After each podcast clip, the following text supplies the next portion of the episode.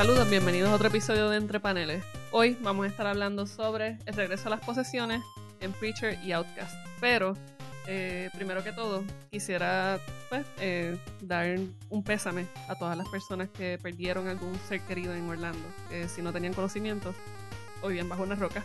La, este pasado fin de semana ocurrió un ocurrió un, un crimen de odio eh, que muchos pues, han llamado como un acto de terrorismo en una discoteca gay en, en Orlando llamada Pulse. Eh, entre las víctimas fueron 50 los que vieron su muerte esa noche y alrededor de 28 eran de origen, ascendencia puertorriqueña. Eh, esto ha sido algo que nos ha tocado muy de cerca a la comunidad y no solamente a nosotros pues, por ser puertorriqueños, sino el despliegue de odio que hemos visto y, y que pues que no deja de asombrarnos, eh, lo cual hace también un llamado eh, a mayor aceptación y, y pues, y que ya yo creo que es hora de gun control.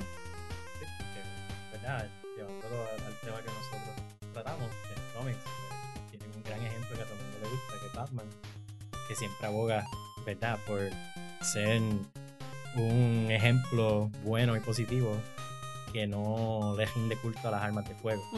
So, tú sabes que, que aún en este momento siempre es bueno eh, recordar que en el mundo que a nosotros nos gusta, que nosotros leemos y que nosotros pues seguimos fielmente y religiosamente en muchos casos, pues existen buenos argumentos que... No solamente eso que yo vi, yo también noté que la respuesta ah, del mundo de los cómics, de las grandes empresas al evento ha sido muy... Ambos pusieron, no sé si vieron el fo- foto de. Superman con la bandera y también el Captain America de Paolo y ha Sí. habido mucho mucho apoyo, este el, el Twitter y el Facebook de New York Comic Con cambió su Ujú. logo a reflejar la bandera y muy, Sí. hay mucho apoyo y lo más que me que, que agrada es que ver los comentarios y ni- o sea, hay, hay bien poco disidente, hay bien poco voz es, es retractora, es, es mucho más a favor de Cuando es en los cómics. Hay, Mm. en, hay, en general yo creo que hay un gran llamado a la solidaridad. Eh, siempre hay su persona que, que pues no pierde la oportunidad para destilar un poquito de odio. Sí. Eh, O para aprovechar la situación. Sí, para pero eso, otros eso fines. como que uno lo dice pensando que, que los seguidores de muchos cómics o mundo geek como que serán, si serán, fueran conservadores en, en, en su mayoría, que hubo un tiempo que se sentía así en cuanto a representación femenina, cuando las mujeres, como que en un tiempo se sintió bien así, pero últimamente recuerdo que también hace, unos hace unos meses, Comic Con del año pasado, este hombre, el de March, el escritor de March, que fue el legislador que estuvo con Martin Luther King, eh, me acuerdo que él- hizo una marcha en el piso de San Diego Comic Con para sí. con unos niños que él estaba hablando sobre el evento, de qué pasó. Y me acuerdo que en el post hubo uno, el primero que comentó, ah, que esto es propaganda. Y lo que hubo el resto fue gente ca- cayéndole encima, cayéndole encima, cayéndole encima. Como tú no puedes ver que, mira, está educando, o sea, los cómics son buena herramienta para educar a los menores, especialmente que no recuerdan o no estuvieron allí. Y lo mismo es- se está viendo en, en- en grados mayores en, en cuestión del mundo del cómic, de voces bien. No voy a decir liberal porque no, no voy a decir que, una opinión una persona es político, pero sí como que, que están clamando para regulación de tanto de armas, que haya apoyo a la comunidad ho- homosexual, que no tienen ese repudio que uno pensaría que normalmente reflejarían. Es que Sí. es interesante que como que el medio tiene una ventaja y es que al salir semanalmente los cómics y que como que es algo que siempre está presente por ser algo, ¿verdad? De nuevo, que sale constantemente toda la semana, pues existe el espacio para reaccionar rápido ante un evento. este, que es algo que no todos los otros medios, pues, ¿verdad? Tienen como beneficio o como perk, por decirlo así, tú sabes, pero que también se espera, ya que entonces lo han Sí. hecho con las otras masacres, las otras atrocidades o, o las otras injusticias que hemos visto a través de estos últimos años, como fue con 9-11 y por ahí para abajo. Ahora mismo con, con este con este suceso, yo creo que uno de las grandes de los grandes problemas que uno puede quizás observar es que cómo se intenta también invisibilizar. Se trata de, de poner sobre esta tragedia un sello que no necesariamente es el que le corresponde. Sí es un acto de terror, pero no es un acto de, de terror del islamismo radical como mucha gente lo pinta. Es que- un acto de terror de Lo- crimen de lo que odio pasa también es hacia que- una comunidad Exacto. Ahí, ahí lo que sí pasa también es que el crimen cayó en, en el diagrama de Venn de tantas cosas, porque, y no es que totalmente sea, es como que es cierto, él dijo que, que estaba aliado a ISIS, pero no se puede cualquiera. corroborar, eso lo puede decir Exacto. cualquiera, y no, yo puedo ahora mismo Y ahí hacer sí un puede decirle en cualquier y momento ellos como van a que eso decir fui que yo. sí, ellos van a decir para que sí porque ellos, el- van- ellos quieren Ellos quieren la reconocer atención. por cualquier forma de destrucción y, de- y terror de es dolor. terror. ¿sabes? Exacto. Pero hay mucha gente que lo está tomando bien en serio en Estados Unidos y- y Ujú. está viéndolo como solamente una de las cosas. Yo, yo, yo pienso que puede ser tanto una cosa como la otra. Y sí, Exacto. o sea, hubo una razón de por qué él estuvo allí. Él fue una, una barra, un pub este, gay y atacó a gays. El fin de eh, se- eh, El fin de semana que se celebra eh, el, Gay el mes, Pride. en el El mes mes, del orgullo En, el BES, pero en el fin de semana donde estaban casi todas las actividades Ajá. que se celebra exactamente. O sea, no es también- casualidad. y después también se ha revelado que él, él era él frecuentaba co- el pub. Este, hay muchas cosas que se han hecho que todavía no se han esclarecido. Eh, no sé qué está pasando con la noticia últimamente. He estado viendo como que una selección muy grande que es muy selectivo. El día anterior. Pero eso, pero eso siempre ha pasado. Yo sé lo que pasa. La media controlando todo y Ajá. manejando todo. El día anterior murió, mataron a la, allí en Orlando mismo a la, a la cantante. A la cantante Ayer hubo, en Jersey. Te- hubo en Texas un. Son líneas un narrativas que se dan en la prensa. Exacto. Y y como que se está viendo demasiado este, este control y este mo- movimiento que no necesariamente ayuda a nadie en sus narrativas porque no creo que esto de Orlando ni ayudó ni a, los, ni, a, los- ni a los demócratas ni a los republicanos en ningún aspecto no. pero que hay formas de que ellos puedan doblegar las cosas y hacerlas ver como su para su beneficio sí eso sí se puede Sí. A mí realmente lo que me preocupa es la cómo se invisibiliza a un sector que lleva invisibilizado desde el inicio de Exacto. los tiempos Sí. y que a mí me parece muy apropiado por parte de algunos sectores que decidan hacerlo ahora. O sea, es más fácil tú decir pasarle el paño del terrorismo islámico a un evento como este, que claramente no era de terror islámico, Mm. eh, para tú desviar la atención, desviar la atención de algo que es muy cierto, que es la homofobia y que son los ataques de crímenes de odio, que la gente a veces no lo piensa, pero son cosas bien reales, a veces bien sutiles, pero están ahí y afectan. Y que se esconden detrás de otra. Este, Sí, otras narrativas y otras narrativas. la religión misma como que Exacto. Eh, eh, Eso en, en ese término es como un círculo vicioso, eh, como que la, la, la iglesia, yo siempre, yo, yo he venido de un ambiente de iglesia y yo siempre recuerdo el double speak que ellos han tenido de, mm, este, no los Am- condene, Se llama el pero pecador, no te pero no el con pecado. ella. Eh, Te dicen eso, pero no los condenes, pero no te juntes con ellos. No hagas esto, pero no. Y hay un double speak que se manifiesta de una forma sumamente hipócrita y muy peligrosa porque es un passive aggressive, este, un odio passive aggressive. Y, Y, y, se, y cuando se manifiesta brutalmente, vemos estas cosas de, de como ahora, como, pero después verlo a ciertos sectores conservadores, oramos por estas víctimas, oramos por lo que pasó. Sin embargo, se pasan todo el año legislando en contra de los derechos eh, eh, eh, iguales. Y es parte del double speak en que esa Sí. gente vive. No, pero que eh, eh, regresando a lo que dijo Verónica sobre la invisibilización de este sector y de este grupo y de esta comunidad y de estas personas, eh, por eso es importante que cuando llega un superhéroe nuevo, gay, a los cómics, pues mira, esto ayuda. Uno se cree que no, que esto es un cómic, que esto es algo que créeme realmente... de la primera cosa que pensé fue que necesitamos al Midnighter ahora más que nunca. Y Pero que son, sacaron. son cositas, ¿verdad? Que, ¿sabes? No es por traerlo al programa más que porque es de cómics, pero que son cosas que uno las tiene que ver como este elementos de una lucha o de un movimiento o de, o de algún tipo de, de, de justicia que tiene varias y, partes. y no, sola- no solamente la visibilidad tan, tan hardcore como decir, tenemos este personaje que está liderando un cómic, sino simplemente incluir personajes que no se vean forzosamente incluidos dentro de una narrativa. sí, Yo creo sí. que eso es lo más que uno busca y que recientemente pues muchos muchos libros nos han dado. Eh, o sea, Miss Marvel ha hecho su visibilidad para un sector, eh, Sí. Midnighter lo ha hecho para otro, Batwoman para otro. Eh, tenemos a Simon Vázquez, también visibilidad para el sector musulmán.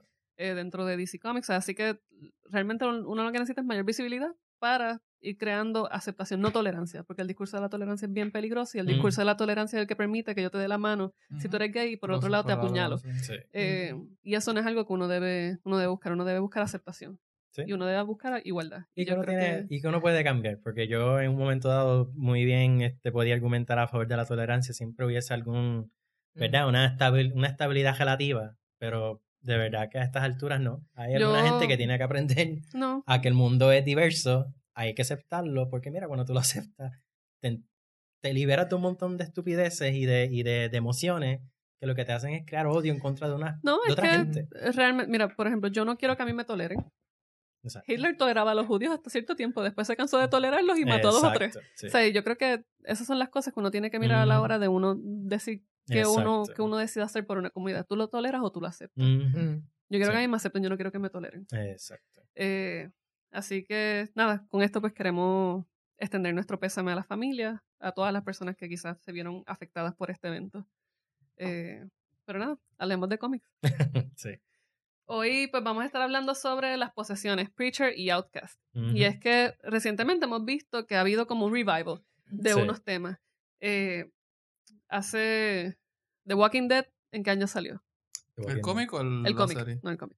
2000... Como 2002, 2003. 2001. Algo así. Sí, Pues, porque ya están en el Vamos vamos a 150. The Walking Dead Vamos marcó The Walking Dead marcó una época donde fue prácticamente el regreso de, del zombie. del zombie. Tuvimos todos estos resurgires de The Walking de Night of the Living Dead, Ujú. eh, Shaun of the Dead, Sí. eh, y muchos de estos eh, El eh, remake de Quentin Tarantino. De Quentin Tarantino hizo su serie The eh, Grindhouse. The Grindhouse eh, que trataban estos temas y de momento el zombie era el centro de atención de, de la cultura popular de horror Exacto. en ese momento. Y ahora vemos cómo está ocurriendo un switch. Y es que aparentemente Exorcism is the new zombie. Es- sí, ese debe ser el quote del año ahora mismo. Fíjate, pero, pero con todo y eso, yo sigo pensando que, que era más difícil traer el tema de los zombies a este tiempo, porque llegó un momento que el zombie se volvió... eh, no, no asustaba, o sea, la, narrativa del zombie no, no, como que se perdió completamente. Sí. Y Kirkman hizo un excelente trabajo Ah. a hacerlo. Wait, Con las posesiones. ah, se perdió totalmente. Este, Josh Romero siempre se mantuvo haciendo sus películas sí, de sí, zombies. sí, Sí, sí, pero- pero, pero se- underground, pero la- a, a nivel popular, o Sí, sea, sí. de que la gente tuviera, nadie, o sea, ya después de un tiempo, la gente, eh, eh, George Romero tenía su, su, Nietzsche, sí, sí. su, su, su gente, pero no al nivel como Walking Dead ca- No. cautivó Sí, a, medio mundo. Esa conciencia popular de la figura del zombie no estaba tan... Que fue como en el inicio, eh, que George Romero sí trajo eso al inicio, Sí. pero Sí. de un tiempo pues, se perdió porque pues, Ujú. pasó la, moda. Míralo de esta forma. Antes de. George, eh, de Kirkman, no veías mucho cosplay de zombie en ningún lado. Ahí está. Es Sí. cuando llega Walking Dead que entonces la gente se empieza a vestir de zombie. Sí, y, y en los 2000, si no me equivoco, fue que empezaron los eh, The Zombie Walk Exacto. en distintas ciudades. En New Sí. York eh, empezaron, lo empezaron a hacer creo que en Texas, Exacto. en Europa lo hicieron eh, y se convirtió como que en este gran evento que no te- necesariamente tenía que ver con, con Halloween. Sí. Mm. Sí, era una cosa aparte. No solamente Sí. eso, que yo creo que fue después que sale The Walking Dead en cómic, que entonces eh, mucha, un grupo de personas se, se dan la labor de reunirse en el mall donde se filmó la Dawn of the Dead original para hacer un récord de la mayor cantidad de gente vestida de zombie, zombie. en un mall. Ya para allá. Tú sabes que, pero es curioso que no se da en los 80 o en los 90, Exacto. que es cuando todavía George Romero está, ¿verdad? Como que en el área todavía, sabe que todavía forma parte de discusiones y de, de conversaciones. Es después que sale el cómic y que la gente empieza a ser fanática. Y después con The el programa Dead, de y después con televisión. la serie de televisión. Y, la, y, y, y cambió todo. Entonces, con- en, en la cuestión de las posesiones, aunque sí hubo un declive, Sí. siempre es- había alguna película de posesión. O sea, siempre, siempre, la posesión sigue siendo algo que le Todo interesa a mucha gente, que es más oscuro. Y creo que es algo que vemos en estos dos, en estos dos eh, cómics que estamos viendo, sobre todo en Outcast, que es mucho más oscuro que Sí. Preacher. Eh, Pero algo bien interesante al compararlo con Walking Dead es que, ah, al igual que la narrativa del zombie, la narrativa de posesiones es bien particular y tiene ya como que un, un template, un modelo que es como que bien difícil salirte de ahí Sí. porque es bastante específico. O sea, el- la historia de zombie tiene 20.000 variaciones, pero a la hora de la verdad es sobre un montón de gente muerta que se quiere comer a los vivos Ujú. o una variación de eso. Eh, en las posesiones es una situación, es una posesión. Tú puedes jugar con las circunstancias en las que se da la posesión, pero es una persona que es poseída por un demonio o un grupo de personas son poseídas por otro y que se da dentro del marco del cristianismo. Exacto. Exacto. Y es bien interesante por eso, porque como sigue siendo algo bien, bien específico, que entonces corre el riesgo de caer en el mismo joto que se meten los zombies. Entonces Sí. la variedad dentro del género o dentro del tema, pues es un poquitito limitada, que uno tiene que ser bien creativo. Sí, no, y una, la película, la película de, la, de posesión que marcó quizás una, una época y hasta el día de hoy es el cult classic go-to. Sí. Exorcism film es El El Exorcista. Exorcista. Que no es Eh, Cold Classic ya, ahora es Classic. No, ahora es Ujú. clásico, pero igual sigue siendo to- todavía una película Mm. que atrae solamente a un sector. Todo el mundo sabe que en algún punto Sí. tiene que ver El Exorcista, Es pero no todo el mundo Es un- siente que es algo que va a perdurar. Es No un sé si me entiendes. es No casi un rito, es casi un rito de paso. Sí. Sí. Hasta cierto punto. O sea, mi hija de 13 años me, me dijo los otros días, ¿tú crees que ya yo puedo ver el exorcista? Yo como que, loca, puedes ver el exorcista desde los 5 años, eso es billón, cojones. Pero todavía, todavía eh, tiene como que esta, este mito que la rodea de que si tú la ves van a pasar cosas horribles. Porque los Sí. estudiantes Ujú. míos, cuando este, este mismo año pasado, cuando yo estaba hablando de algo que no tenía que ver nada con el exorcista, yo no sé cómo brincar el tema, los nenes me decían, Mister, ¿tú viste esa, esa película? Y yo, sí. Diablo, y Solo tienen ¿sabes? pero. Como que, estás bien, y que sí, yo bien. como que, sí, pero Es ¿qué que- les han dicho? Y, no, porque me han dicho que la película tiene unas cosas bien feas, que eso pasó de verdad. Es que hay una, es que hay un ahora tú sí, pasó de verdad. la- Hay más, hay más eh, leyendas Sí. urbanas que el... No, y, y es que todavía el, el, el aura místico que rodea el exorcismo, el exorcista, eh, dentro del cristianismo, todos los supuestos, las supuestas personas que estuvieron asesorando toda esa creación, es lo mismo prácticamente que sucede con Rosemary's Baby. Exacto. Rosemary's. Baby. Ro- el bebé de. Rosemary es esta película culty que todo el mundo conoce, que no todo el mundo siente necesidad de verla como el exorcista, pero Es un rito de pasaje. es un rito de pasaje que marca una época particular Mm. donde eh, se estaba explotando ese género, se estaba, se estaba, estaba, en ese momento hubo un resurgir con el Satanic Scare. Exacto. Eh, y Y es- ese, ese aspecto en particular ha sido el que ha marcado toda, toda una época de cine. Exacto. No, no solamente eso, que, que las películas son tan importantes que la gente se olvida que son libros originales. Ajá. Uno de William Peter Blatty, que es William Peter Blatty, que es el del exorcista, y. Ira Levin, que es el de Rosemary's Baby, que también escribió eh, esta, que es de unas mujeres robots, eh, que es bien feminista. No, y te fuiste bien cold. Sí, sí. eh, no, usted- yo estoy seguro que ustedes saben cuál es. Este, No. no. Eh, pero que sí, es parte de Satanic Scare. Eh, tiene, ¿verdad?, esta particularidad de que sí fue basado en un hecho o un caso real que fue que se dio con un, un nene.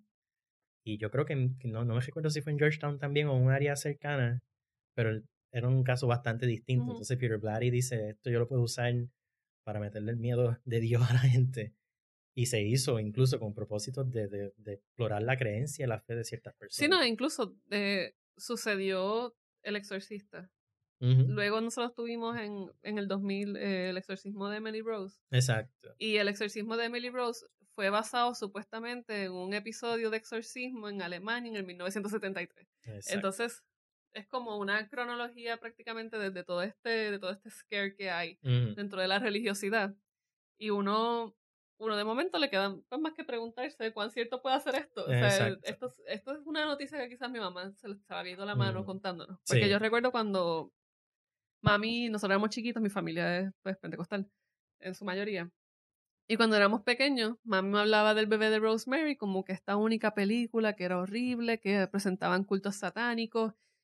Eh, todo, toda una leyenda alrededor de la película, que si uno de los asesores fue Anton Sandor LaVey, el que presidía la iglesia satánica en New York, sabe todo esto. Ujú. Y decía como que diablo, esto tiene que ser súper Sí. scary. Obviamente cuando ya no tengo que depender de mi madre para alquilar películas, la encuentro y yo me quedo como que, ok, esto Sí. tiene sus cosas porque la película está brutal, a mí me encanta, pero Ujú. quizás no es, no es esta cuestión de este scare Sí. eh, Sí. tan grande. Y, y también entonces notamos un cambio en las narrativas, porque tenemos entonces las novelas de las novelas de exorcismo, tenemos las películas de exorcismo, Ujú. y ahora, Ahora, le toca a los cómics. cómics de exorcismo. Y que es curioso también porque hasta cierto punto um, esta mística que rodea entonces Rosemary's Baby y El Exorcista, como que entonces acompaña a las cosas nuevas. Entonces de momento tú tienes una historia nueva de exorcismo como pasó con Emily Rose entonces tú dices, diablo, eso pasó de verdad. Eso quiere decir que esto puede ser un revivir del exorcismo. Siempre se compara con el exorcista para ver cuán diabólica, ¿verdad? Es en ese sentido. Y como que siempre entonces ya es casi por default, ¿verdad? Que se espera que entonces cualquier película, historia, libro, cómic, etcétera, etcétera, que tenga que ver con el tema, pues también venga cargado, ¿verdad? De esas Por expectativas. eso, por De eso un pa- mito. Por eso parte también de que mientras el zombie es pura fantasía y aunque cuando salió con, en los 30 con White Zombie, esta película, Sí, sí. sí sabían que había algo en Haití del vudú que tenía alguna base, pero el, al exorcismo estar siempre atado a la mitología cristiana, ¿sabes? siempre está la duda de ¿es o no es? Es mucho más próximo. ¿Hay o no es? Entonces Sí. te da mucho más espacio para bregar con la gente que- Bueno, que y cree va a decir que sí, la gente que sí También- ha visto.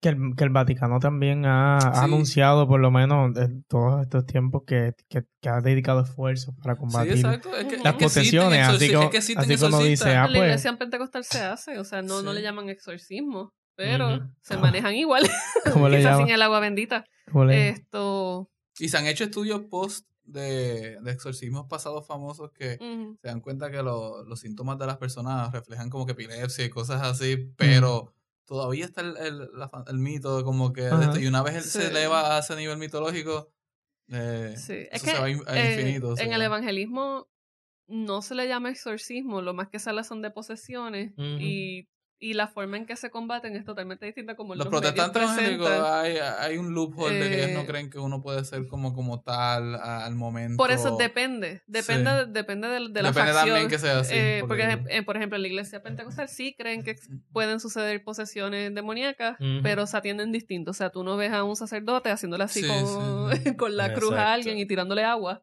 Mm. eh, sino que pues con ayuno y oración, eh, con Mm. la bendición, o sea, con un mon- so- es, es otro Más tipo pacífico. el- el protestante tipo se, de- se parece mucho Sí. a eso. es otro más- tipo de... de- el católico Ya tiene mucha más acción. ¡Ah! sí. Bueno, los católicos son reprimidos por la religión, Exacto. ellos tienen que En el catolicismo te van a escupir algo verde en la cara, en los protestantes, en los protestantes pues puede que te den una pata en mal sitio. Porque that's what happens. Pero, pero o sea, se da, se da. Y, y se da también en, en otras religiones. Lo que pasa es que, por ejemplo, en la santería quizás, Mm. eh, las posesiones no se ven quizás de forma tan negativa porque son espíritus que están tratando Sí. de hablar a Exacto. través de ti. Mm. Entonces, pues ese, o sea, la posesión en el sentido estrictamente quizás de la desviación cristiana, pues Mm. causan un problema. Lo cual es curioso, porque ahora que tú dices que traes eso de la, de la santería, en, el, en la religión cristiana también está la posesión buena, como quien dice. Cuando te dicen, está hablando en lengua y qué sé yo, es la posesión, es que el Espíritu Santo, Ujú. coño, tomó tu cuerpo y estás hablando en lenguas y no sé qué. Esa es la posesión buena, entre comillas. Está Stigmata, Exacto. que es una película El que entonces. Ajá. hace, ¿verdad? Mm. Este, Del po- 99, si no me equivoco. Exacto. Ya, convierte el Stigmata, tema en mano. algo Ya, no, la- popular la que también puede ser poseído eh, por un Por poder mucho- sí. Exacto, que, que te conviertes en un mensaje bien doloroso. Por de, poco. verdad, de, de, de- del, Sí. del holiness. de- Y eso Por- es prácticamente como la posesión buena que dice Yanko, cuando en una iglesia protestante alguien está hablando en el espíritu, eh, que empiezan a hablar lenguas, eh, lo que te están dando son eh, buenaventuras, por decirlo así. Mm, eh, te están hablando de cosas buenas que te pueden suceder, te están dando, eh, no, no sé si decir apoyo, pero es otro tipo de, de dinámica. Quizás más eh, enforcing espiritualmente para la persona. Enforcing en el sentido de que. En el sentido de, de que te da algún tipo de refuerzo espiritual, de que Ah, por buen exacto. Eh, camino. por eso es una cuestión de perspectiva. Mm. Exacto. O sea, uno lee de estos papas y estos curas que fueron visitados por la estigmata y que por su devoción lo- eh, sintieron el, el proceso de Cristo, vieron sus manos clavadas, que aparece eso ahí. Y es como que cualquiera diría como que, "Diablo, yo no quisiera pasar por eso, pero para ellos es un Mm. honor. Exacto. Porque Mm. es como Sí. que significa algo positivo que ¿Y cuántas personas que sufrieron estigmatas hemos tenido aquí en Puerto Rico? Como Exacto, cinco. sí. Que nadie sabe si de verdad se está pasando o ellos mismos por la noche se están clavando algo en la mano. Pero it happened. No, pero lo- a mí lo que me da. La mirada de Gabo, sobre- pues. ah, que tú supieras las discusiones que yo he tenido en España sobre eso. Este, a mí lo que me da curiosidad sobre el tema es que como que siempre logra asustar a la gente. ¿Sabes algo? Que por lo menos a mí, todavía el exorcista me jode la mente. Sí. Este, Es que la, la en el- pequeña posibilidad de que puede pasar ya te causa y gran, gran parte de la genialidad del exorcista es que al atacar, ¿verdad? En la película, el, el demonio ataca a una nena cualquiera. eh, pues tú dices, diablo, esto me puede pasar a mí. Y alguna de las cosas que incluso pasó cuando salió la película en el 73, Ujú, este, 73. um, la iglesia católica vio un alza en Eso gente que se convirtió o que empezó a asistir a la iglesia. Sabe que las iglesias estaban in the money, por decirlo así. Sí. Porque mucha gente después de ver El Exorcista dice, ok, mira, aquí pasó algo que no tiene explicación, a diferencia de otras películas de horror, donde me explican que el fantasma de tal persona está en esta casa porque murió aquí. O porque este demonio vino aquí porque este nene jugó Ouija. Tú sabes, entonces... Yo ¿Sabes quién también subió, si tuvo un alza en compras? Milton Bradley con Cuija. ¿Es de Milton Bradley Cuija? Sí. Sí. Porque después de esa película se volvió famoso. Era tabú. Los Mm. papás empezaban a decir, tú no puedes jugar eso, pero tabú. siempre había alguien que lo tenía Sí, o lo sí. compraba en secreto. Pero cabe, cabe también marcar cuándo es que salen estas películas o estos resurgir del exorcismo, si es durante tiempo de pánico moral en cuestión espiritual, o sea, cada Sí. cierto tiempo obviamente también la- los pánicos de cada cultura y sociedad so- este, son eh, en forma de círculo cíclica y cabe ver como que ante la amenaza de otra religión que ahora No, en los yo- Estados Unidos. Yo te diría que tiene que ver en momentos bien extremos donde la moralidad se está cuestionando o que se dice que se está perdiendo.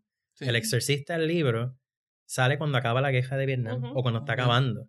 Y el libro tiene unos subtemas donde se trabaja la guerra de Vietnam directamente. Y hay unas citas Sí. bien poderosas de unos soldados en particular que sí ocurrió, que tenían este, apuestas por quién mataba más enemigos. Pero entonces tenían que buscar, este, coger trofeos para entonces demostrar que había matado a estas personas. Entonces el, el libro en uno de los capítulos empieza con esa cita. Y siempre hay como que referencias a Vietnam. Algunas veces cuando están hablando con el cura, ah, el, este, el autor te dice, y en el radio estaban hablando de la nueva cantidad de personas que habían muerto en Vietnam. el body Eh, count que tenían. en- Exacto. sí. Otra cosa que hacen, por lo menos las historias clásicas de, de posesión, es que toman lugar en una situación, o sea, que se dan dentro de una situación familiar problemática. Casi siempre la persona que es poseída es parte de una familia que está altamente disfuncional o que es producto de una separación. En El Exorcista original, eh, Reagan vive con su mamá, el papá nunca sale en la película ni en el libro. Tú sabes que como que también te, te intentan recalcar esto de los valores familiares, que aquellas Mm. personas que están más susceptibles a ser poseídos viven en un ambiente familiar incompleto. Lo mismo pasa en También son, también son familias de clase media alta. clase media Eh, alta, En Rosemary's, Rosemary's Baby salió en el 68. liberales. O sea, liberales, clase media alta. En esa película, por ejemplo, el entorno que, que rodeaba a Rosemary y el esposo era un montón de ancianos. Eh, no es coincidencia también que esté el, ámbito de la guerra. Ujú. Eh, pero a mí algo que me llamó mucho la atención de, de Rosemary's Baby es que al igual que como surgió con, con El Exorcista y todos los mitos de que si la nena de verdad fue poseída, o sea, toda esta cosa que, se, que surgió alrededor de eso, con Rosemary's Baby pues pasó algo igual. Ujú. Eh, y, no, y no fue solamente con la cuestión de la película, sino fue con los asesinatos de Sharon Tate, eh, la Ah, sí, esposa sí, sí. de Roman Polanski, el director de, de, de Rosemary's Baby y como todo eso era prácticamente en represalia por toda la cuestión de la, of- la ofensa cristiana al hablar sobre el anticristo, toda esta ñoña. Exacto. Eh, entonces pues surge, surge todo, todo, es- todo ese misticismo alrededor de, de, esta, de estas historias. Mm. Y a mí me parece bien interesante que ahora lo vemos en el cómic otra vez porque, o sea, esto no ha sido algo nuevo, pero ya dimos este shift de los zombies y ahora entonces vemos que Mm. Preacher, que es una serie que fue del 95 al 2000, si no me equivoco, Sí. eh, que corrió por cinco años de Vértigo, una de las series más aclamadas que han tenido, Ujú. eh, toca hasta cierto punto estos temas y ahora mismo ha sido una serie que eh, ha sido lanzada por AMC. Exacto. Y no solo eso, Outcast, que salió en el 2014 o Sí. 2013, No, no, eh, 2014 2015. 2014-2015, porque tiene como 17 issues. Sí, Sí, es, Eh, es joven, es una serie bastante joven. Eh, también fue entonces lanzada por Cinemax. Ujú. Y de momento tenemos dos, dos series que se distancian una vida de los zombies y que están entonces dando otra narrativa de horror eh, en live action. No solamente eso, que Preacher estuvo desde los 90 trataron de adaptarla, Kevin Smith estuvo envuelto en varias cosas tratando de, de esto, De y no fue hasta ahora que lograron hacerlo, por lo tanto también como que se nota que hay una puerta que se está abriendo. Exacto. No, y- que yo quería decir que, ¿sabes? Parte de la razón por la cual les estamos dando tanto background de lo que es el exorcista, cómo es que se ve el tema, cómo se ha trabajado. eh, los cómics siempre lo han reflejado de una forma u otra. De, en los 80, después del exorcista, que en los 80 todavía el tema seguía, para que tuvieras, ¿verdad? La extensión, ¿verdad? De lo que fue el impacto que tuvo el exorcista. Eh, no sé si fue quizás justamente después, un poquito antes, pero yo creo que ya fue en los 80, que Parallax posee a Green Lantern. Y eso fue en Zero Hour, si no me equivoco, este evento bien grande que tiene que ver con posesiones. Los superhéroes buenos todo el tiempo se están siendo víctimas de posesiones. A Captain America lo han poseído, a Spider-Man, eh, a Batman dos o tres veces, pero Batman como que ni lo siente. Este, sabe que, que es un tema que siempre se trata y que ya tiene como que una idea bien estable, bien fija, que es cada vez que te posean te va a pasar algo bien malo. Y pues, siguiendo incluso con lo de la familia, a Batman es el más fácil de poseer entonces, porque pues ya tiene, ya cumple con todos los requisitos. Pero hay posesiones y hay posesiones. Exacto. Porque- Claro, Sí. son, no, no que estoy diciendo que están Sí, al mismo no. nivel Sí, porque pues claramente el este tipo de posesiones dentro del marco este cristiano tienen, tienen como una, una Son más cosa creepy. Es Sí, que le, pa- sí, son le- más lo, lo ocurre a gente Exacto. vulnerable para empezar. Que gente. Y esta cuestión de la cristiana de... De nuevo, tenemos la- el, el doble de esto de cristianismo de que si tú tienes a Dios, nada de esto te va a pasar. Pero como quiera le pasa a gente que teme, tiene temor de Dios. Y es como una prueba que, lo, que ocurre para pasarlo. Pero siempre cogen a la gente este vulnerable, no es una persona que se pueda defender o no se resuelve con un vete, apártate o algo así se convierten como que en algo mucho más cuestionando otra, otras cosas en el proceso. Ujú. Y las narrativas más cho- chocantes, como quien dice, más shocking, con este tipo de posesión cuando se da dentro del marco del cristianismo, como tú bien dijiste, que tiene que ver con personas inocentes y eso, este, y, y tienden a ser niños o mujeres, este, en el sentido de que son figuras que uno tiende a ver puras y de momento las vemos en un marco donde son 180 grados diferentes. Este, podemos ver como el nene, eh, en el caso de Exorcista, la nena, en la película, no sé si en el libro hace eso, se masturba con la. Sí, con la, con la, Con la con el crucifijo. Este, aquí vemos en, en Outcast, este, el, el, el nene le, le mete una pata a la mamá, este, y se está riendo de todo, de todo el acontecimiento. Y ver esa cuestión es, es unnerving para el lector. Eh, ver a esas personas, porque no es lo mismo cuando vemos un- a un padre abusivo, por ejemplo, quedándole encima a alguien, tú dices, bueno, Más sí, es, como- sí, es es como que- posesión, pero lo he visto en miles de historias, en tipos abusivos y no sé qué diantre. A ver un niño. Mm. O sea, y, y- y que Y más también si llevas a cuenta el episodio, la adaptación, Exacto. pero ahorita entramos a eso. exacto. Y que es Sí, sí. creepy, es creepy porque también eh, mucha gente lo toma como un acercamiento bien peligroso, o verdad, en cuestión de distancia, estamos bien cerca a algo que es bíblico, algo que siempre se toma por fe, de momento tienes una manifestación física de algo y tú dices, coño, ¿será esto de verdad? Entonces, por eso es que el exorcista, que después que te dicen que fue basado en un, un caso real, da más miedo. Porque entonces tú Exacto. dices, ok, la posibilidad de que esto sea cierto. Coge. Es y grande. entonces, ajá. No, no, que la, posi- la posibilidad de que eso sea cierto es grande. Exacto, Pero, es que Dentro de ese es- misticismo. eh, todo, todo ese misticismo de las posesiones siempre corren, especialmente en estos círculos no tan educados, porque en las escuelas que yo he trabajado siempre hay leyendas urbanas saliendo. ¿Te acuerdas cuando. Slenderman salió? Sí. el, el rollo que se formó con Slenderman. Y ahora, en este campamento que trabajé recién en verano, los estudiantes hablan de otro juego que se llama Jeremy Jeremy, algo así, que es un Mm. muchacho que tú llamas de la, de la, de la otra vida, Sí. algo así. Mm. Y ellos me hablan de este juego como que no, como que, mister, no, no hables de ese juego. No Sí, parte de lo que es el creepypasta, que, que, Exacto. Sí. Que se ha movido entre los millennials, básicamente, Sí. porque eso es algo de ahora, eso no, eso, eso no estaba de esa forma. Esa- Pero para nosotros era más el cuija, era el cuija.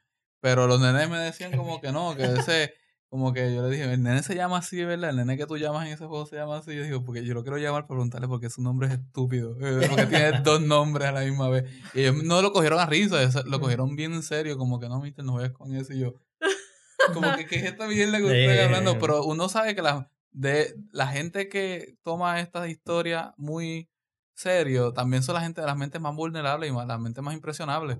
Que, que también est- está hecho, no solamente el libro refleja que afecta a, en el libro, como que en la posesión no solamente se afecta gente vulnerable, sino que la historia como tal también le llega más a la gente más.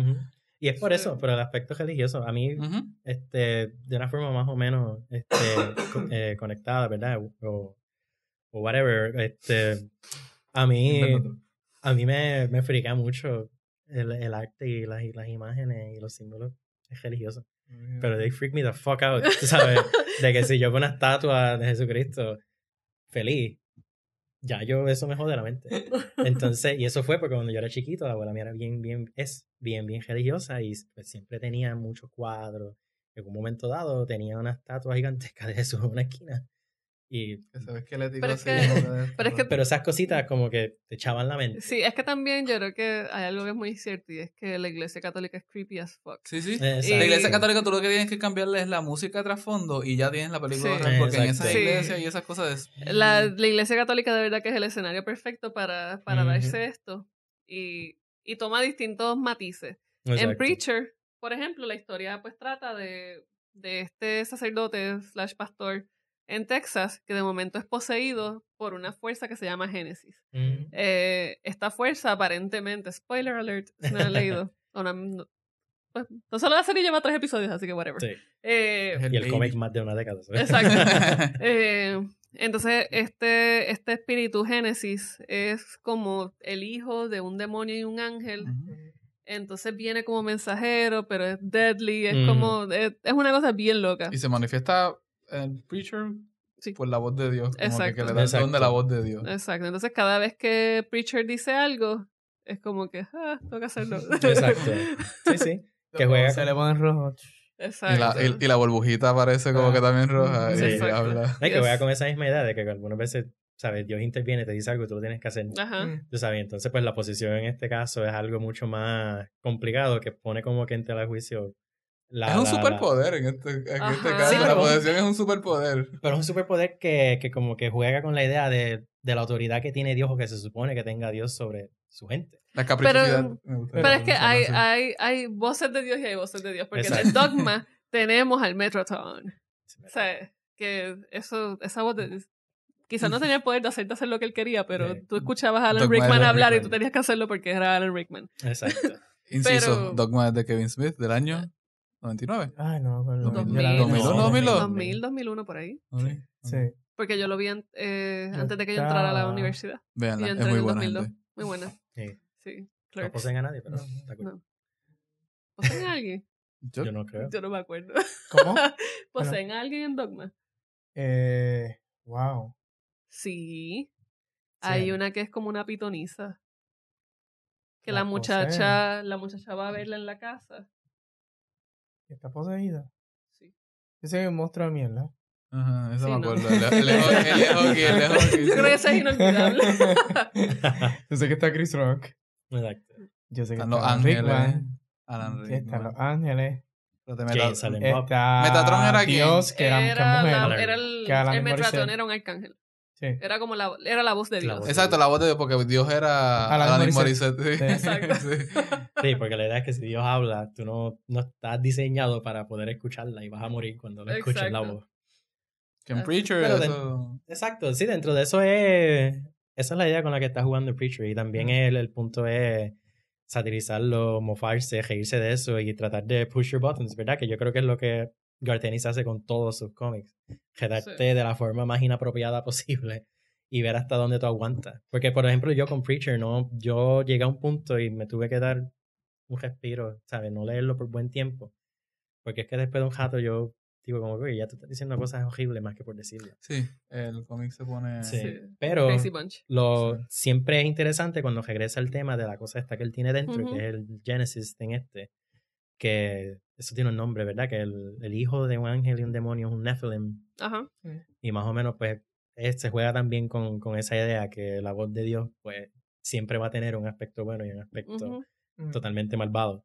Y en ese sentido, pues, es, es curioso que salga en este momento en particular la adaptación eh, en conjunto con Outcast, porque mm, algo que yo está, que, que me está curioso es que la serie, no sé si ustedes eh, lo ven así, pero para mí que como que la serie te quiere ir llevando un poquitito más hacia ese aspecto de que, ok, eh, Jesse Custer, que es el personaje principal, básicamente es un walking exorcism, un fast track exorcist, un fast food exorcist, por decirlo así.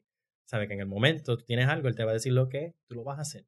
Que hasta cierto punto es una de las cosas que como que uno asocia con un exorcismo o una posesión, porque el cura lo que hace es que le dice a un demonio lo que tiene que hacer para salir.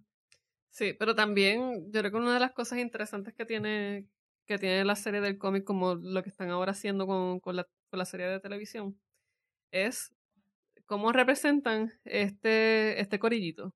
Porque está Jesse, que es el pastor. Exacto. Tenemos a Tulip, que es como mafiosa, slash... eh, que no es como una matona a sueldo, pero parece que sí. Sí, Eh, y tienes a Cassidy, que es el vampiro escocés, pero que nadie lo entiende. exacto. Porque... Exacto, es, es un vampiro con un acento bien extraño. Eh, entonces, ¿cómo juegan para darle forma a estos tres personajes que son un poquito unlikely en un pueblito en Texas?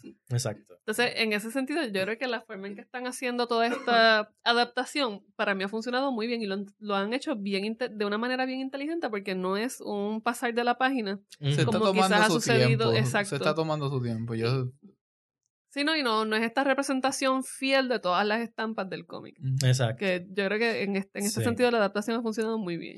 Que es algo que cuando pues, pasemos a Outcast pues, se puede discutir, discutir, porque sí. para mí uno de los problemitas que tuvo Outcast es que es el primer cómic. Casi literal. Ajá. Pero que sí, a mí me gusta mucho la idea de que entonces tú juegues como que con la más de, de una forma más directa con el sistema moral, ¿verdad? De Jesse. Que es como que algo que en el cómic yo lo veo como algo más black and white. Y aquí como que te lo están diciendo, mira, este hombre está altamente confundido. Sí, su en, fe el- está- en la serie se, se siente más su confusión que en el cómic, porque en el Sí. cómic él es muy rápido en entender el poder de la voz de pasando. Dios y ya en la serie no. Y mi crítica del segundo episodio es que está muy lento, pero si lo ves así es necesario. Que se va como que tiene que ser así, porque una persona no va a ser poseída y entenderlo de la noche a la mañana. Exacto. Así que el conflicto interno, pues por lo menos te da, te lo da a entender muy bien. Pero para ser justo, en el cómic él lo acepta, pero el cómic empieza ya un tiempo, ba- ¿sabes? Bastante más adelantado. La iglesia está Donde ya él ya, donde él ya parece que bregó con esto de aceptar su poder, ya Mm. conoce a Cassidy y a Tulip. O sea que ya el grupito Ujú. está. Exacto, está, unido. Tú te enteras, en la- creo que en el primer issue, pero es a Te dan de flashbacks. y qué sé yo, Exacto. Que, que se ve el momento en que entra Eh, en sí. Genesis, explota la iglesia. Ujú. Que eso es algo bien curioso. Cuando él recibe este, a Genesis, básicamente todo su alrededor explota. Sí. Se muere la gente. Entonces tú dices, algo que parecería ser que, bueno, un superpoder lo que hizo fue, llega matando a todo el mundo. Ajá. Exacto. No, y Pero en en la- la y- y en- serie- pero en la serie explota a todo el mundo por quien pasa primero y, a- y hasta llegar a él. Es un- ha sido un rebote. Sí, Exacto. que también cabe pensar qué encontró en él que, que sea digno de, de sostenerlo, porque Ujú. el en pastor la- en africano y la- eso Sí. explotaban. En el, en el cómic es, es como si fuera una bomba nuclear. O sea, Exacto. llega, le da y Exacto. desaparece y, y se ve la, se ve el motion cloud y todo en Ujú. una parte. Y cuando la, la- cuando creo que es Tu- Tulip el que lo encuentra. Lo encuentra una mujer, no creo que es Ujú. Tulip. O vaya. Ah, no, una, una No, persona una que. mujer. No, tú le encuentran después en la ciudad. Eso Ah, no pues una mujer Una que- amiga que, que exacto, que y va para la iglesia. encuentra y le dice adiós, estás aquí, estás vivo, qué sé yo. Imagino que entonces es la que, el personaje que están crea, que crearon, que es la, Que la la fiel, muchacha que la muchacha está la cuidándolo constantemente, Ah, ok. la feligres. Ah. Que como que, no sé, pero como que están apuntando que es como que la el love interest, o por lo menos ella está como que Sí. enamoradita de él. Parecería. Mm. No sé, pues, Pero que me gusta- está metido en la iglesia y él es un cura, tiene que respetar su. Right. Yo lo que sé que, que por lo menos me gusta que están bregando más eh, lo de la duda de Jesse, eh, que en el cómic, cuando incluso el cómic empieza diciéndote, mira, yo lo que quiero buscar es a Dios porque yo creo que está perdido, o sea, mira, dice dónde está, él desapareció, y yo lo voy a buscar, pero nunca es como que, Pero eso es Ya- dogma. ¿sí? Sí, no, pero, el Preacher es lo mismo. Sí, sí, sí. No, es, que, es que esa duda es un tema. Sí, y de hecho, sí. Kevin Smith, te puedo decir que lo sacó porque estaba leyendo Preacher en el Sí. momento. Pero que es curioso porque eh, cuando él dice eso en el cómic, tú nunca piensas que es que el tipo está dudando de su fe, sino es como que, mira, ya yo creo, el que está fallándome aquí eres tú, Dios. Así que como que la serie no va por ahí por el momento. O sea, la serie va como que hay una relación problemática entre Dios y Jesse Custer y él está tratando de descifrarla con el nuevo poder que tiene. Y eso yo creo que es bien interesante dentro, incluso dentro del marco de la posesión. Y Porque entonces el hombre tiene que ser poseído para entonces para creer. contemplar eso. Pero entonces en Outcast, que también vemos el tema de la duda en el cura, en el pastor, que después que se conoce a, ¿cómo se llama el muchacho de Kyle Barnes. Kyle? Se da cuenta que él nunca pudo exorcizar a nadie bien porque él o no está afinado con Dios o no tiene el don. Eh, esa duda se ve en el cómic y vemos como el, el personaje del, del, del pastor a- a este evoluciona. Sin embargo, en la serie no es lo que nos presentaron. De hecho, en el cómic es mucho más directo, tiene un diálogo. Después de que te enseñan la- el primer exorcismo y todo eso, donde él está jugando cartas otra vez, y él lo dice directamente. Él No. dice, básicamente dice, no hay Dios, nunca me contesta. Exacto. Y después tú ves que al otro día está mirándose al espejo y está pidiéndole perdón a Dios por esas Sí. cosas que había dicho. Y dice, ya entiendo, ya entiendo, es que yo soy tu palabra. Yo no te escucho a ti porque yo hablo, yo soy tu palabra. Exacto. Pero se veía como arrepentido porque la noche anterior estaba borracho y dijo las verdades. Pero, la, pero, Pero- al otro día... Pero no notaste que en la serie quitaron esa duda de él, como que el personaje del pastor. Bueno, nada más que tenemos un episodio, Sí. pero Sí. se ve muy. Lo Pero cual, lo cual, lo cual encajaría bien con el tema del exorcismo, porque en el tema del exorcismo en las películas y en la y en televisión y todo eso, tú no ves esa duda en el sacerdote, o por lo menos en el sacerdote top, tú no ves esa duda. Siempre, siempre ese está seguro lo que está haciendo. Sí. Puede que un segundo, en el caso de exorcismo, está el sacerdote que era boxeador, que es el que tú ves que es el Sí, personaje. que es Karis. Pero, pero siempre hay uno que está seguro totalmente de que este es mi bando.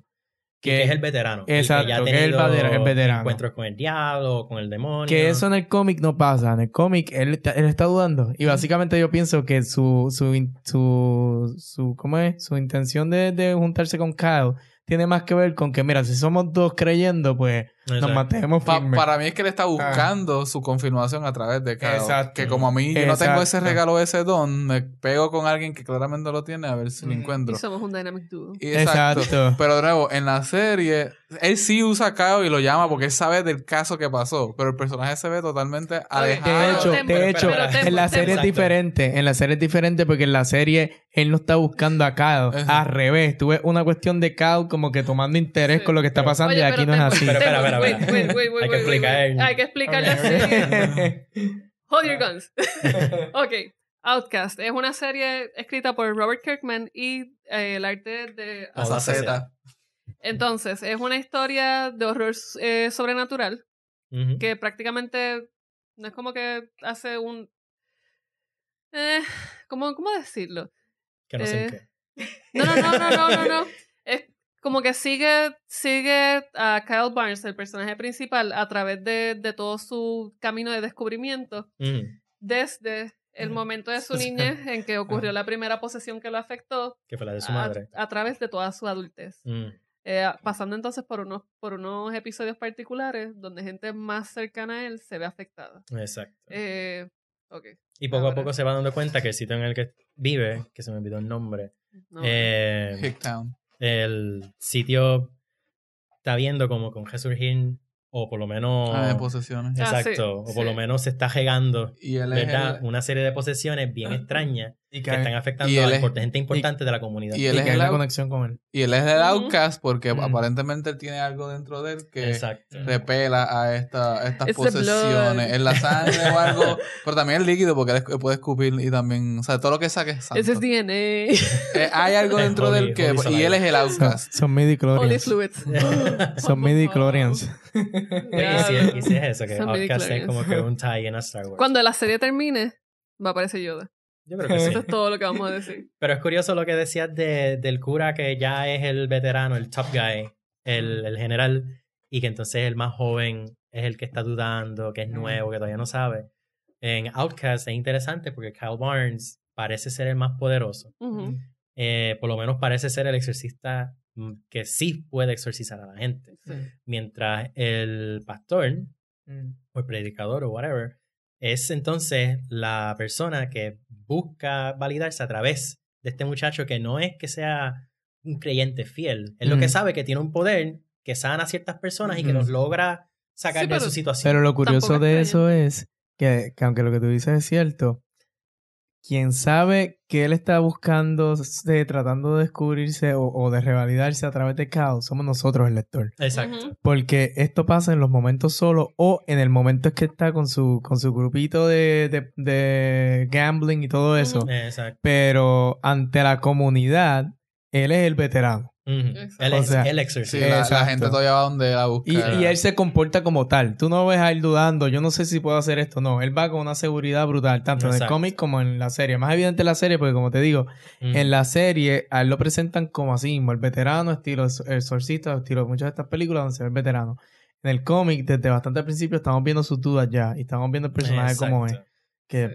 Y el pastor, el pastor es bien persistente con la presencia de Kao en el Ujú. cómic. Sí. en el cómic. Pero entonces, el pro- un problema que, que hemos visto de la serie es que si ya has leído el cómic, cuando ves este episodio piloto, Es una traducción Es básicamente literal. página por página, lo mismo. Parece que, que, que el director pues pasó por las manos de Snyder primero. Esto, porque de verdad se, se siente así, se siente demasiado fiel Sí. visualmente al cómic. Y quizás si tú eres un lector nuevo, si, si tú eres una persona que nunca has conocido el cómic y lo ves, tú dices como que diablo, o sea, no está mal hecho. Sí, no. No, porque no está mal hecho, está muy bien hecho. Y es muy Eh, bueno. es una representación muy buena. Pero si tú, si tú has leído el cómic, te sientes defraudado en Ujú. ese sentido. Si no lo has leído, pues sientes que es algo distinto. Sea, hay que ver si el segundo y el tercero van Sí. por la misma línea. pues ya sabemos que va a ser una traducción básicamente Exacto. literal del cómic. Que uno igual la vería, porque pues ya está ahí. Sí. Pero Y está bien hecho. Está bien, muy bien Sí, no, actuado hay también. mucho Está muy bien hecho, sí. hay cosas. mucho dinero. Mm. Y el y, y las imágenes. Las imágenes de la serie eh, concuerdan con las imágenes en el cómic también. La, yo, yo tuve un problema con esa serie y es que esa primera, esos primeros dos minutos hay una Ah, el cucaracha jangueando Sí, en la la, del pared. nene. Ah, con la-. Muero. Lo primero que vimos cucaracha. ahí, con boom. Sí. Sí.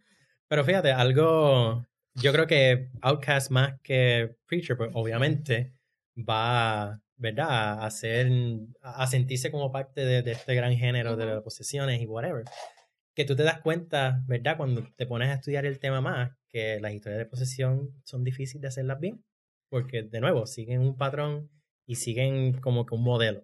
Sí. Eh, y, Y este, en, estas, en esto en particular, esto no es nuevo. O sea, esta serie de posesión, Constantine lo intentó y no. Ujú, y no o sea, no tuvo, no tuvo el, viewership eh, en el. sí. apoyándolo. En el 2004, Jeff Jones, uno de los pocos cómics que ha hecho fuera de DC independiente, Jeff Jones hizo un cómic de seis partes que se llamaba The Possessed, que era de un grupo de exorcistas que el Vaticano este, zumbaba cuando había eh, un brote de posesiones en un pueblo.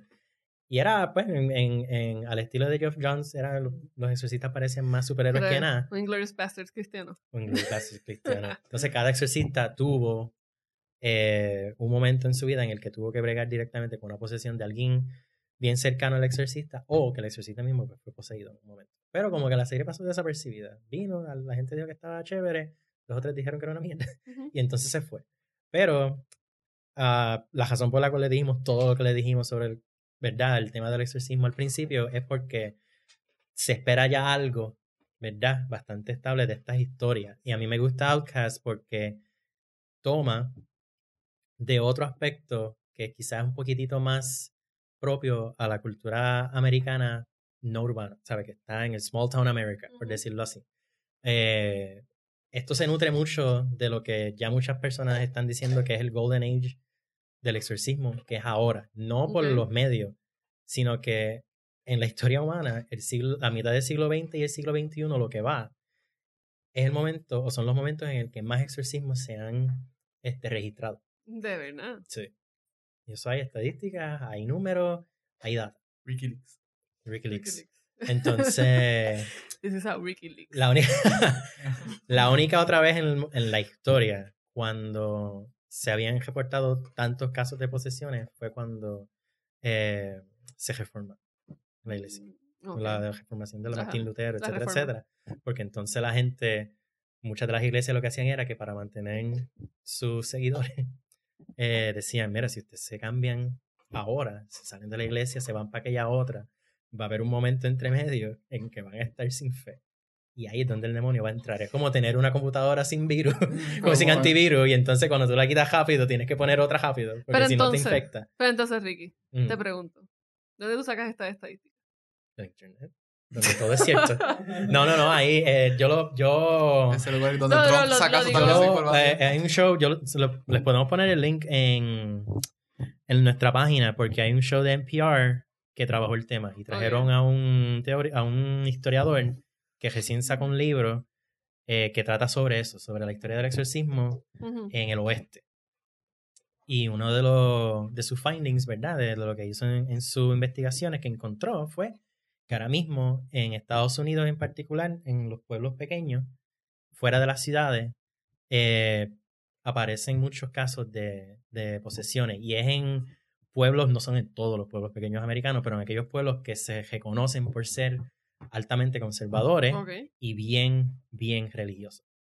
¿Saben? En el sentido de que hacen, hay instancias incluso de mass exorcisms, este, tienden a ser Southern Baptist, es mucho más en el sur que en el norte, pero en el norte, en el Midwest también Ujú. hay muchos casos de, de posesiones.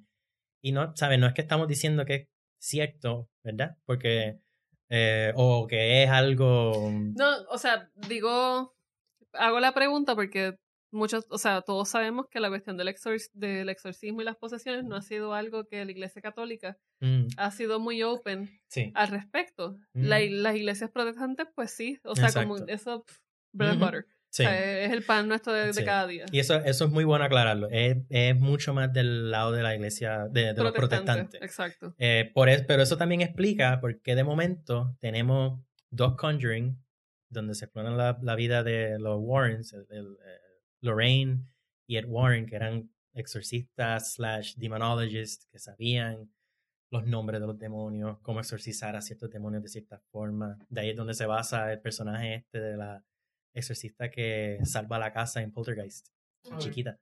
Eh, tenemos Salvó la casa, pero las, las, las actrices murieron. todas. Eh, entonces tenemos que Outcast sigue más en la línea de eso. También, ahí también sale The Last Exorcism, Ujú. que fue un fan footage Ah, que todo el mundo pensaba que como que el mensaje era, mira, el exorcismo realmente es un discurso que mucha gente usa para, qué sé yo, representar o, o darle voz a un trauma que no pueden verbalizar bien. Y de momento al final te enseña que la posición era de verdad. ¿Sabes? Que estas Sí. películas eh, te están tirando el mensaje de que esto es de verdad. Y para una gente es de verdad. Y si tú crees o no, pues mira, eso depende de ti. Pero para una gente, usted cree en esto no, es de verdad y hay que tratarlo con ese nivel de seriedad. Sí, no, y esa película en particular fue la que basaron en un exorcismo alemán de la del 73. No, esa es Emily Rose. Eh, Emily Rose, pero también The Last Exorcism, porque Ah, me puse sí, a buscar sí, sí. información y, Sí, sí, sí. y todo eso. También utilizó esto como inspiración. Exacto. De hecho, si quieren tener pesadillas, las grabaciones del exorcismo alemán están en YouTube. Sí. Y están bien jodidas, pero yo las escuché y no podía dormir desde entonces. Y no Y, y hace el 1, 2, 3, 4, 5, 6, 1, 2, Pero 3, que es 4, 5, 6. importante decir esto. y el demonio habla inglés también. Ah, de verdad. ¿El Sí, qué? En unas partes habla inglés. Sí. Empieza hablando alemán y en unas partes habla inglés. Es que, fíjate, la voz es parecida a la tuya, pero un poquito más low. Uy, sí. Pero tú dices, tú, pero tú dices en los videos de verdad.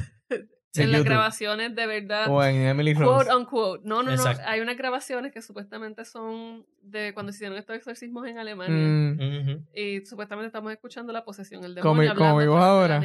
Un poquito más, a- más baja. más baja, Sí. más sexy. Así. Eh, si, tú, si tú tienes un fetiche con demonios, pues quizás para ti es sexy, pero Pero que I, la, I would- I wouldn't tap that. la importancia de, de hacer, es verdad, de explicar lo, lo que es Ricky. posesión. Eh, las posesiones. Diablo. Le estás haciendo cosquillitas. lo que es la importancia de hacer la, la diferencia entre la- Ricky, mira la estatua de tu abuela. Es que te hago una cosquillita. Uy. Hay que decirle a Ricky me gusta el pelo. Crucifijo. Claro. Ese, Gabo. Hoy no, hoy no. Pero fíjate, te comiste un burrito que se llama Santa Fe. Que creo que te va a exorcizar y no te va a permitir que nada te entre. Ay, Dios. Pues yo me imagino que tú... Aquí se acabó entonces. este, eh, pero sí. Eh, nada, Outcast. Lo, que está- lo, lo importante de hacer la distinción es que Outcast, pues, busca su inspiración en ese tipo de posesiones. Eh, En alemán. El alemán. Exacto. Eh, no es el, no se dirige directamente a lo del exorcista. El exorcista entonces es cristiano, los curas son católicos, hay un protocolo, la iglesia tenía que, que, que dar el sí, ¿verdad? Tenía que aprobar tenía que el exorcismo, autorización. tenía que autorizarlo y se supone que en la película no te lo enseñan, pero se supone Sí. que hubiese un psiquiatra y un psicólogo, Sí. un médico. Bueno, es una cosa bien... Sí, esto es algo que está bien documentado en este, este documental que se llama Stigmata. Psicmata. No, El, no, documa- pero el documental se llama como la... No, No, no estoy pero jodiendo. Ah. No, no, no. Es, es Sti- Stigmata Pero estoy presenta... susceptible, no. Tiene, tiene que decirme cuando estás tripeando. ¿Qué porque- pasa? ¿Qué pasa? Eh, Stigmata presenta bien eso. Eh, cuando está... cuando está... eh, ay, qué hostia. No, no. Cuando el sacerdote, que ahora mismo no recuerdo el nombre, eh, Yo soy el actor. Joaquín. se llama Joaquín el No, tripeando. Para los efectos, del, Gabriel. para los efectos del, del Gabriel episodio. Byrne es el actor. Exacto. Mm. Eh, eso, vamos a poner los nombres. Ricky. El sacerdote Ricky. Yo dije eh, Joaquín. va a New York a, pues, a chequear Ah. este evento de, de aparente estigmática y posesión. Eh, hace varias llamadas y le dice como que mira, estoy, acabo de identificar este caso, esto es real, necesito que me envíen tal, tal, tal y tal cosa para proceder kit. y hacer el exorcismo. El Mm. Vaticano pues no lo autoriza. Entonces Mm. como no lo autoriza, he went rogue, eh, hizo lo suyo. Fuck you. Entonces, hizo lo suyo. Y ahí pues uno puede ver quizás esto que está diciendo Ricky. Sí, sí. No, en, en- es una cosa, cuando yo estaba escuchando el show y entonces él dio una, eh, como una cita y dio como que busquen en tal lugar, tales cifras y whatever. Es algo que como que te, te coge porque son un montón de personas. Son, ¿sabes? Las cifras de posesiones en Estados Unidos solamente en el sur son un montón. Tanto así para declarar Pero ¿por qué en estos el- tiempos, el Golden Age Pero- del exorcismo. Por eso, pero ¿por qué tú crees que en el sur sean más? O sea, Yo creo que es por... yo tengo una teoría, Creo, pero... creo que tiene que ver con lo que yo mencioné ahorita de estas estas comunidades bien susceptibles y, Ah. eh, y mentes impresionables. Pero No, pero sabes que yo creo que siempre ha sido así. El problema es que la internet le da voz e imagen. ¿Sabes? Hay video, ahora todo el mundo puede poner un video de Pero un creo exorcismo. También lo que pasa con la cuestión del sur es que un- uno de los aspectos que uno nunca mira, quizás cuando uno piensa en exorcismo, es quizás el vínculo que hay con las religiones sincretistas. Exacto. y con toda la cuestión de, de la santería, Ahí el está. vudú, y- y Ujú. no lo hay. Ahí Por está. ejemplo, tú me dices el sur y a mí no me extrañaría que quizás en Luisiana uno pueda ver quizás este tipo de comportamiento porque ya hay, hay, un, hay una tradición Exacto. religiosa particular. Es lo, y es algo bien, bien curioso porque, por ejemplo, cuando en el DCM4 te dicen que tú antes de dar eh, un, un diagnóstico de, de esquizofrenia, tú tienes que eliminar entonces unos, unos parámetros particulares.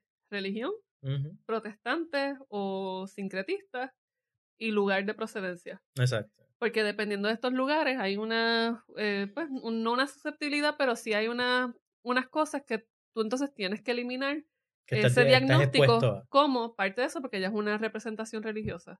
Lo tratan menos serio si es del sur. Dice, ¿dónde es del sur? Ah, está bien.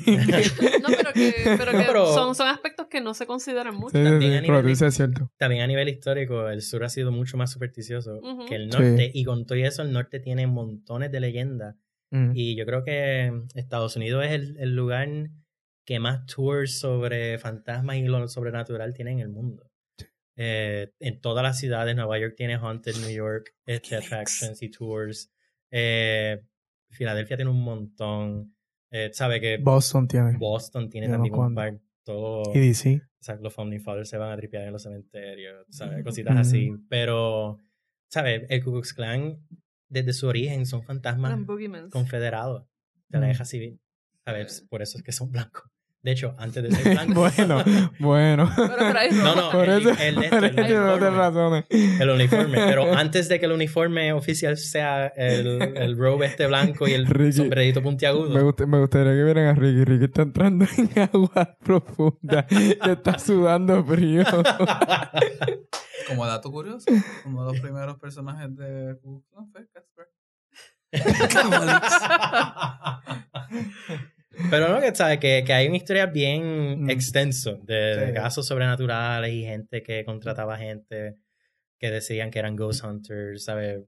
Ver- Que todavía hay todavía programas y cosas de Ghost Hunters. Sí, pero, pero existen por otras razones, porque le gustan cogerle pendejo al público, eso es Pero diferente. esa es la cosa, porque qué diferencia hay de Sonar Sur a otras escalas, porque hay mentes impresionables todavía en este mundo. Hay, hay gente que Mm. Quiere creer en algo siempre y hay gente que pues simplemente Ya, no sí. tiene las herramientas para conocer las explicaciones estas que uno da. Y Pero es que igual, o sea, uno... Viste, viste, paréntesis, hablando de, los- de esos programas, viste el tripeo que South Park le tuvo, yo creo que fue a, a Ghost Hunters. sí, que tenían el De fantasma de Michael Jackson, el de, el de, el de Oxy Clean, que estaba recién. Sí, que aparecieron que todos. tipo le dice, se está manifestando un fantasma en mi pantalón, era que se estaba meando el mismo. Mira cómo se manifiesta, mira cómo se manifiesta. Pero literalmente que tenían la cámara. ¿Viste eso? ¿Viste eso? ¿Viste eso? ¿Viste No eso? hay nada, como que no había nada, pero, pero me acuerdo que yo veía esos programas esperando ver algo y nunca había nada. ¿Viste Sí. eso? Se movió algo y como que no, nada se movió. Es que a estas Sí. alturas hay un montón de gente que cree Mm. eh, que los casos de Amityville en Nueva York y Enfield en Londres, en Inglaterra, eh, fueron de verdad. Y ya los dos han sido desmentidos casi por completo. Yo creo que hay una película muy vieja, creo que, que no sé si es David Duchovny o de esto que es The Mothman Prophecy, no sé si te acuerdas. Richard Ah, Richard sí. Gere, Richard perdona, Gere. uno de Sí, esos machos. Que la- básicamente el hombre se le muere a la esposa y él empieza a tener como que llamadas y recibir señales de vida de ella y él la empieza a buscar. Pasan muchas cosas en la película. Al finalmente eh, suena el número del celular de él y es, o el teléfono, no, me- acuerdo si para ese tiempo había celulares. Y es el número de ella, pero él decide no co- contestarle y como que ese fue como que el principio de alejarse de todo eso y nunca se le volvió a aparecer. Que es como muchas de estas cosas. eh, la gente que quiere creer y lo busca, normalmente se encuentra este tipo de cosas. Y a los que no, pues. no pueden Sí. leerle un cómic. Sí, no, y son, son muchas manifestaciones de la fe de la gente o de la falta de ella, quizás. Mm. Eh, que pues uno, uno pues crea esas concesiones Sí. y uno pues, está bien, tú quieres creer eso, pues, ok, go Exacto. for it, bueno, have fun. A mí lo, lo que me interesa de Outcast es que como que yo creo que eventualmente eh, se va a revelar que no es tanto poder eh, religioso o de fe o whatever. Parece que están como que dirigiéndose a que esto es algo quizás más físico, algún poder, alguna otra cosa que No, esté en la sangre sí. o en la genética del personaje principal que entonces permita que él haga los exorcismos y el hombre de fe no lo pueda hacer. Sí, eh, supuestamente en una entrevista que le hicieron a Robert Kirkman, él dijo que esta ha sido el- una de las pocas historias que él ha podido comenzar sabiendo cómo va a terminar. Sí. Entonces, pues ya, pues como Ricky dice, seguramente van a ser aliens. Lo más seguro. ¿Quién Así que- sabe? Yo espero que no, pero porque como que los aliens no dan el mismo nivel de, de miedo que un Mm. demonio. E incluso ya tan pronto tú como que sacas el hecho de que es un demonio fuera del picture, por decirlo así, ya como que el nivel de terror baja. Sí. A la gente incluso le da más miedo en una película o en un libro o un cómic cuando te dicen que es un demonio que es un fantasma. Mm. Y eso es algo que, por ejemplo, Conjuring 2 trabaja. De momento te dicen que, el, que la, la entidad que está eh, invadiendo una casa y una familia, que pues da la casualidad que también es producto de un divorcio, bla, bla, bla, bla, bla. Este, te dicen que es un viejo, tú estás como que, pues mira, es un fantasma de un viejo, está bien chavado, se ve bien feo, whatever, pero cuando te dan esta pista de que puede ser un demonio, entonces ahí tú como espectador dices, ok, déjame estar pendiente porque si es un demonio, esto está fucked up, si es un Ujú. fantasma, whatever. Oye, pero antes de cerrar, eh, ¿cuáles serían sus predicciones para estas dos series? Porque sabemos, si nos jugamos por Constantine, Constantine trató de trabajar este, este tipo de horror sobrenatural, lo cancelaron. Tenía un buen actor, eh, se estaban trabajando bien las historias, esos primeros, esos primeros episodios fueron muy buenos. Y pues vio su cancelación. No es una serie de fantasía, es como lo que a mucha gente le gusta en, en temas parecidos. Pero ahora vemos que estas dos están saliendo al mismo tiempo. ¿Cuáles serían sus predicciones? ¿Creen que esto puede sobrevivir? ¿Creen que está quizás bendecido por la mano de Kirkman? Ah, yo- En Outcast, por ejemplo. Yo, a diferencia, Constantine, yo lo, yo lo vería más tirando para el lado de Preacher. En el sentido de que son narrativas que, aunque tienen, por lo menos como las están manejando, aunque tienen el, te- el, el- el tipo de tema de lo sobrenatural y el ocultismo, se, se, se ve como un marco medio aventuroso. Así que si no funcionó Constantine, podría entender por qué Preacher no funcionaría, aunque a mí me gusta más la propuesta de, de Preacher que, que, que lo Constantine como llegó. Ahora, Outcast, yo le veo mucho más posibilidad. Uno, porque tiene la bendición de Kirkman y la han eh, manejado de esa manera. Del creador de Walking Dead y no sé qué diantri, que él mismo estaba escribiendo los episodios y toda la cuestión. Y dos, porque esto se nota un tono mucho, mucho, mucho más horror. Y en un mundo donde tenemos American Horror Story, que hizo un boom y que mucha gente la ve y qué sé yo, porque esto no puede sobrevivir. Exacto. Este, yo creo que, yo creo que llegó un buen momento, por lo menos un momento donde está siendo bastante afectado, eh, aceptado. Hubiese llegado seis años antes, probablemente no hubiese tenido esa acogida. Mm, Así que, digo, no existía hace seis años, pero hubiese venido una historia así, hace Sí. seis años antes no hubiese tenido la misma acogida. Yo, yo creo que es el nuevo zombie, como dijo Vero al principio. Este, ahora mismo Fox anunció una serie del exorcista. Eh, hay Está un- corriendo la de Damien. está cogiendo la de Damien. Eh, The A- Omen. Ash vs. The Evil Dead. Que sí, hasta cierto Hay punto. posesiones en, en, en los todos los episodios de hay- hay- los posesión. episodios Hay una posesión distinta. El año pasado salió para mí el mejor libro de, de horror en años que se llama Head Full of Ghosts, Ujú. que es de una posesión que toma lugar en un reality show, o que una posesión que se convierte en un reality show, que da un miedo brutal. De eso viene una película en el 2017. Eh, Outcast está apenas empezando y ya a los críticos les gusta. Y Preacher también tiene la misma acogida crítica. So yo creo que vamos a tener posesiones por buen rato. Gabo. Sí, ya, ya- yo no creo que esto ya se va a convertir en si el monstruo pega, ¿no? Eh, el fenómeno de lo que es los Comic Cons y, y Walking Dead convirtieron esto en algo de género. Y el género tiene que buscar lo próximo nuevo. Y se Ujú. va a seguir buscando Mm, lo próximo y va a seguir dándole esa vida de ciclo. Y como que no creo que en ese sentido sí va a tener su, su tradición, va a continuar una tradición, la narrativa del exorcismo y todo. Pero va a ser algo más dentro del marco del, del nuevo mundo que vivimos. Este, Mm. Convenciones, cómo se mercadea y cómo se pueda vender un producto. En cuestión de Preacher, creo que se van a ir más por la, la, la línea de dentro de la iglesia, la eh, teoría de conspiración dentro de la iglesia. O sea, que en Preacher está la, el grupo este que mantienen el linaje de Jesucristo vivo y todo eso. Van a irse por eso, porque el más, el Vaticano. Este, Outcast, honestamente no sé porque es que Outcast, el cómic va por, tiene muy poco para decir. Y si eh, Kirkman criticó a George R. R. Martin por dejarle que un, grupo le escribiera los, los libretos de Dargon, no sé si él vaya a hacer lo mismo en algún momento. Va a tener que hacerlo. Va a tener que hacerlo va porque la televisión se mueve mucho más rápido. Va a tener que hacerlo y ya vimos en Walking Dead como cuando se empezó a acercar al final a, la- a donde estaba en los cómics se empezó a poner muchos episodios este fill up y eso yo pienso que dañó considerablemente la serie. Sí. Mucha gente fanática que yo conozco se fue completamente de Walking Dead porque ya están aburridos Mm. y no dudo que haga lo mismo aquí también. Ah, en Sí. Que pongan mucho relleno. que eso es un error. Yo diría también. Que eso fue lo que cuando, cuando leí la noticia de, de, de él dando las críticas a George R. R. Martin, mi contestación a eso fue, creo que se lo había dicho a Ricky, fue, sí, lo que pasa es que George R. R. Martin, Martin conoce, no por la adaptación de sus cosas, sino conoce que trabaja en la televisión por cosas que él ha hecho solo para la televisión. Y él sabe que ponerse a alargar algo, alargar algo, para, no le gusta. cuadrarle, qué sé yo, lo va a dañar. Y, Yo- y él prefiere decir, mira, sigan por su lado, yo te doy una que otra cosita que yo voy a utilizar y sigan por su lado porque si no, va a dañar Sí. serie. Yo, eh, una cosita más que quería decir era que yo creo que este tema de las posesiones va a durar porque el zombie, eh, tanto Clive Barker como un escritor que eh, escribe libros sobre la representación del zombie que se llama Kim Pathenroth, eh, ellos decían que el zombie era el monstruo del siglo XX, porque era la masa de gente que se revelaba de una forma extrema, sin sentido, y destruía la sociedad y la civilización por consecuencia. Pues ya yo no creo que el zombie es el monstruo del siglo XXI.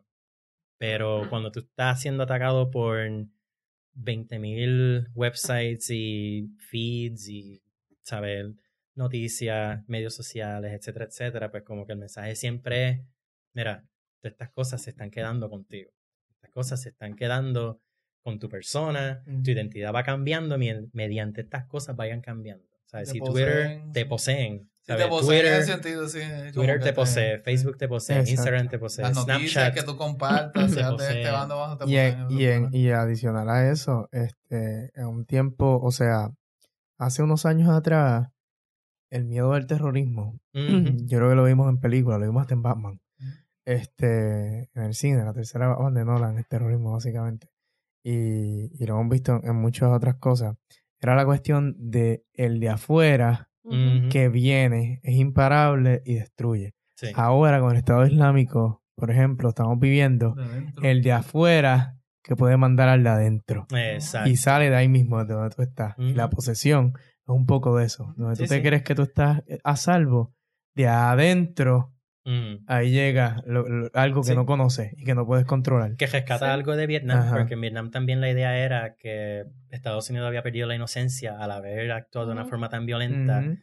¿verdad? A nivel internacional. Pues yo creo que eso mismo se está viendo ahora y, ¿sabes? Yo me atrevo a decir que, que sí, el demonio que posee personas, sean inocentes o no, pues es el monstruo del siglo Sí. XXI. Sí, y yo creo que más que coincido con ustedes, Hasta la presidencia de pero Trump. Ahí vemos otro. Eh, coincido con ustedes, pero más que nada, yo creo que esta cuestión del malestar interior Sí. y cómo, cómo eh, ocurre este resurgir, por decirlo de alguna forma, eh, también lo hemos visto antes quizás de las series de zombies en televisión o, o antes de que llegaran estas series así de posesiones.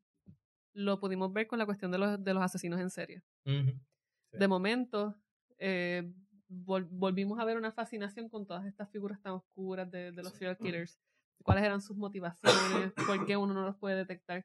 Y es el miedo a que ese, ese carácter de horror sea algo tan y tan imperceptible y que sea algo que uno tenga Sí. tan y tan adentro que a uno entonces se le dificulte verlo. Y, y ese es el problema, por ejemplo, cuando alguien se pregunta que cuando alguien frente a estas situaciones de, de un asesino en serie o de un asesinato en masa, alguien dice como que, pero es que eso era un monstruo. Sí. No, mira, dude, es un, es un hombre, es un, es un ser humano como tú y como yo, y tan funcional como tú y como Sí, yo. sí. Y entonces ese, ese terror, ah, yo creo que el terror entonces ahora va a nacer dentro de, de lo nuestro, Sí, sí. de lo local, de, Del- de, de este aspecto Mm. interno. Sí, yo creo que esa es la forma como que más interesante de verlo. Como que eh, esto de los mass shootings le añade, le da poder a la figura, ¿verdad? de- del demonio que posee, porque como Pero muy bien dice, el mismo eh, asesino, ¿verdad? De, de Orlando ya se ha este, enmarcado dentro de esta maldad eh, casi bíblica, ¿verdad? El hombre es un demonio, fue poseído por fanatismo islámico, musulmán, etcétera, etcétera. Es una representación de la maldad que está atacando al mundo, pero siempre viene desde adentro. Entonces tú tienes otros mass shootings en Estados Unidos que le siguen dando poder a esa idea. Entonces poco a poco vas viendo que la gente se va convirtiendo más tribal. Tienes el efecto de la internet, tienes el efecto de todas estas cosas que cada vez te va individualizando aún más, te va, te va sacando del grupo. Y entonces se especula que, o por lo menos la idea te dice, que mientras más tú te alejes del grupo, más predispuesto estás a que te posean. Sí, o te comen los zombies. Eh, Pero nada, eh, quiero dar las gracias por estar con nosotros en este programa. Ha sido, yo creo que bastante refreshing. Ha sido una mezcla de distintas cosas. Hablamos de cultura popular, hablamos de zombies, hablamos de posesiones y cerramos con serial Así que nada, les quiero recordar que nos pueden encontrar a través de Stitcher, Tuning Radio, Google Play, iTunes, Facebook, Twitter, YouTube, entre paneles. Eh, y post Así que-. Ah, y a través de la página Post Academics, donde ponemos nuestro. Subimos los podcasts, tenemos nuestros ensayos, nuestros reviews eh, sobre cómics y otros asuntos eh, relacionados. Así que nada, hasta la próxima.